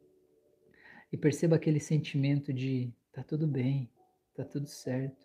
E veja como essa pessoa, talvez ela olhe para o mar procurando aquela capa e veja que ela não vai conseguir encontrar mais, porque aquela capa, todas as imagens, lembranças e tudo que ela representa simplesmente não estão mais aí. E sinta agora essa paz aumentando, crescendo, e veja aquela pessoa crescendo mais e mais. E agora veja os olhos daquela pessoa começando a brilhar de volta de um jeito que talvez você nem se lembrava que podia brilhar. Talvez como quando você era criança e podia simplesmente brincar feliz por aí. Talvez na brincadeira mais divertida que você já fez na tua vida. Como seria se aquela mesma alegria tivesse aí agora nos olhos dessa pessoa? Essa pessoa se sentisse feliz, se sentisse empoderada, encorajada, se sentisse segura e sentisse que ela não deve mais nada para ninguém. E agora, eu quero que você permita com que essa pessoa veja na frente dela todas as pessoas que ela acha que ela prejudicou. Porque se ela está se sentindo culpada, ela acha que ela prejudicou alguém. Então diga para ela ver essas pessoas na frente dela, todas elas. E diga para ela olhar para essas pessoas e ver que talvez as pessoas queiram gritar com ela, dar de dedo na cara dela, qualquer coisa assim. Mas nada disso vai atingir ela, porque tem um muro de vidro que separa vocês. Eu quero que você apenas diga para essa pessoa, olhar para aquelas pessoas lá atrás do muro e dizer assim: agora elas não podem mais te atingir, agora elas não podem mais alcançar você. Agora você está segura e está tranquila. E agora você não deve mais satisfação para essas pessoas, porque nada do que elas cobram de você é um direito delas. Elas estão apenas falando delas e não de você. Então, por isso, agora, eu quero que você imagine aquelas pessoas atrás do muro diminuindo de tamanho. Imagine aquelas pessoas ficando menores, ficando pequenas, diminuindo mais e mais. Até que elas fiquem menores do que a altura do seu joelho. Todas elas, todas, sem exceção. Eu quero que você olhe para aquelas pessoas. Eu quero que você imagine agora você ensinando para essa tua versão do passado a fazer uma pose empoderada, colocar a mão na cintura, estufar o peito, encolher a barriga, erguer o queixo, olhar de cima para baixo para aquelas pessoas lá e dizer assim: a partir de agora, eu me liberto da culpa. Eu peço perdão a cada um de vocês por tudo o que eu fiz. Mas tudo o que aconteceu, de alguma forma, o que aconteceu na vida de vocês, foi cada um de vocês que criou. Do mesmo jeito que vocês sentem que se machucaram com aquilo, eu também me machuquei. Talvez eu tenha me machucado até mais. E nem por isso estou descontando a minha frustração em vocês. Então, a partir de hoje, eu exijo que vocês façam o mesmo. A partir de hoje, não aceito mais chantagem emocional. A partir de hoje, não aceito mais cobrança. A partir de hoje, não aceito mais ser humilhado. A partir de hoje, eu não aceito mais me sentir culpado ou me responsabilizar por algo lá do passado que eu fiz da melhor maneira que eu pude ter feito e que agora eu já me livrei disso tudo, pedindo perdão para vocês. Eu não posso voltar ao passado. Eu não posso fazer as coisas serem diferentes do jeito que foram. Mas eu posso dar liberdade para cada um de vocês hoje, nesse exato momento, seguir a vida de vocês daqui para frente. Porque é o que eu vou fazer com a minha vida, seguir a minha vida daqui para frente. Imagine agora aquelas pessoas saindo de cena, saindo de cena e desaparecendo. Imagine agora essa sua versão aí, olhando para o mar e respirando um ar puro pela primeira vez. Um ar que ela nunca tinha se permitido sentir, um ar de liberdade. Respire com ela.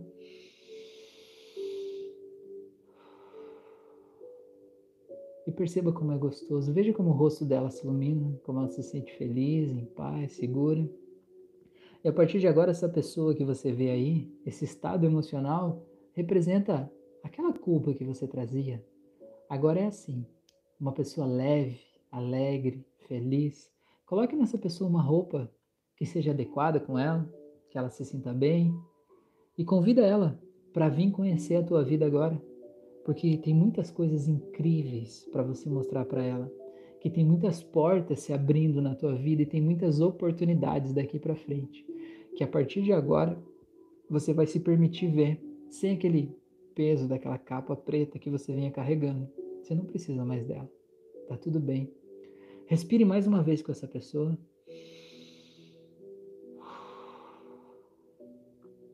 E agora, eu quero que você apenas se permita ver aí na tua frente como se você pudesse ver uma tela holográfica sobre o mar. Eu quero que você veja todas as coisas boas que você fez na vida. E veja quantas coisas incríveis você já fez. Quantas pessoas você já ajudou. Veja Quantas pessoas você tornou a vida dessas pessoas melhor? Seja com uma conversa, seja com um bom dia, seja com um ouvido atento, seja com prestar atenção, seja com estar presente. Você não precisa de coisas grandiosas para melhorar a vida das pessoas.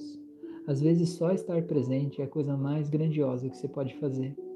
E sinta como é sentir essa sensação. Sinta como é olhar para todas essas pessoas. Imagine agora que dessa tela, todas as pessoas para quem você fez coisas boas, essas pessoas estão lá dentro da tela enviando para você um sentimento de gratidão. Se permita receber esse sentimento. Se permita receber o amor que todas essas pessoas têm por você.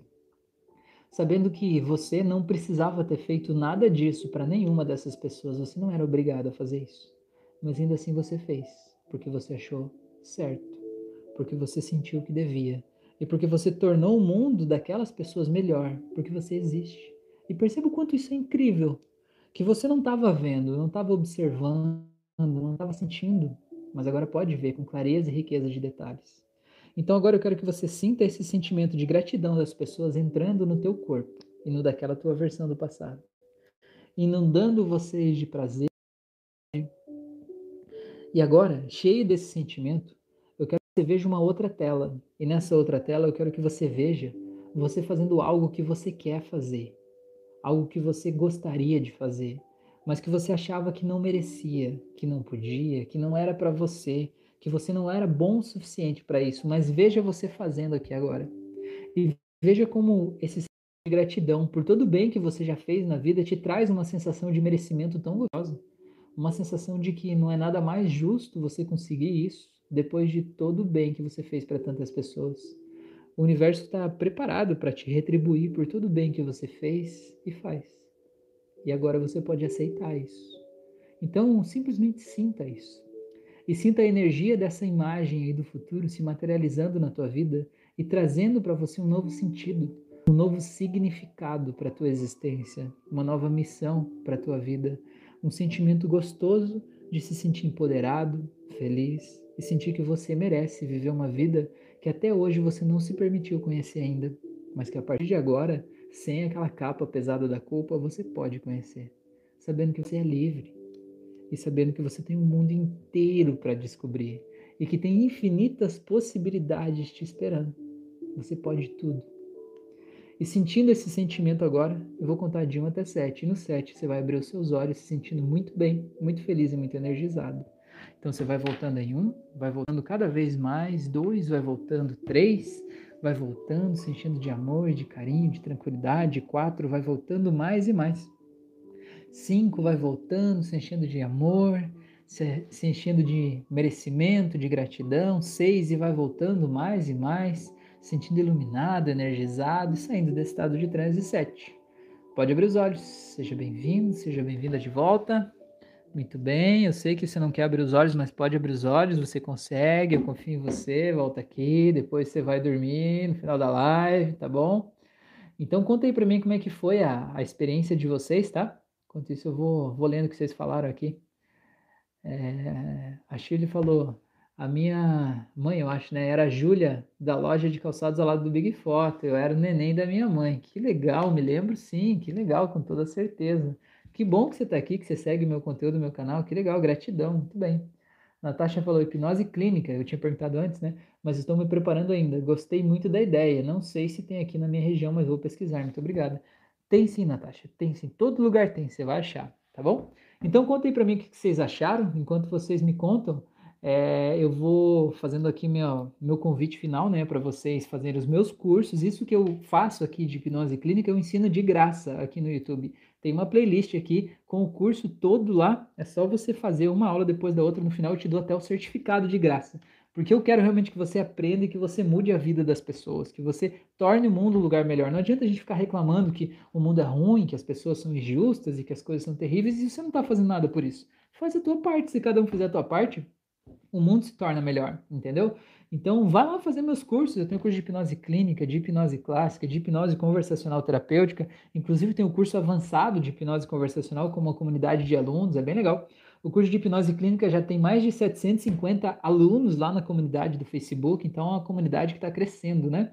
É, faz as minhas auto-hipnoses aqui do YouTube e essa prática que eu fiz aqui é uma auto-hipnose. Eu tenho mais de 80 no canal do YouTube, é só você fazer, seguir os passos um depois do outro ali e você vai ter várias transformações aí na tua vida, tá bom? Tem várias meditações guiadas. Quero te convidar para me seguir no Instagram, no YouTube, no Spotify, no Facebook, em tudo que é lugar aí nas mídias sociais.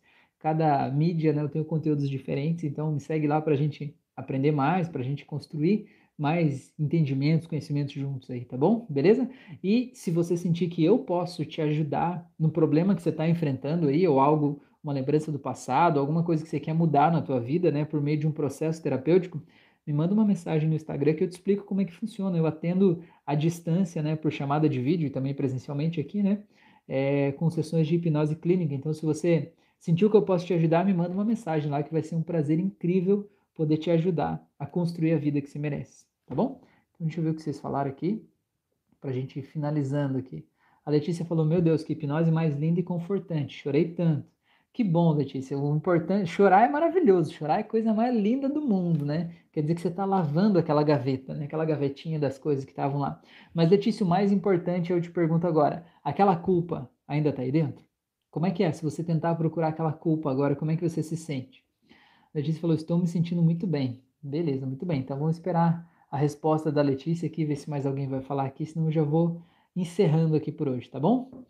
Gente linda do meu coração, foi muito feliz, muito bom, né? Estou muito feliz de estar aqui com vocês. Foi uma experiência muito legal estar aqui. Essa live está mais comprida do que as demais, né? Uma hora e quarenta já.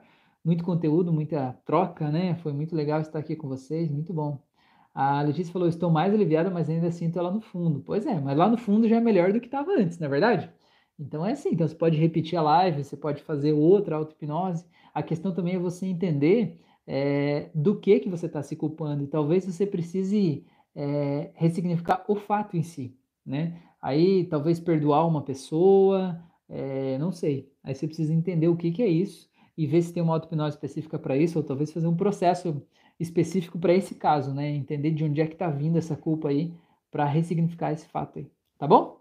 Gente, eu agradeço demais a atenção de vocês, tá bom? A Letícia falou, foi linda a auto-hipnose. Legal, valeu. É, gente, gratidão, tenham uma ótima noite. Se cuidem, tá bom? Grande abraço e até a próxima.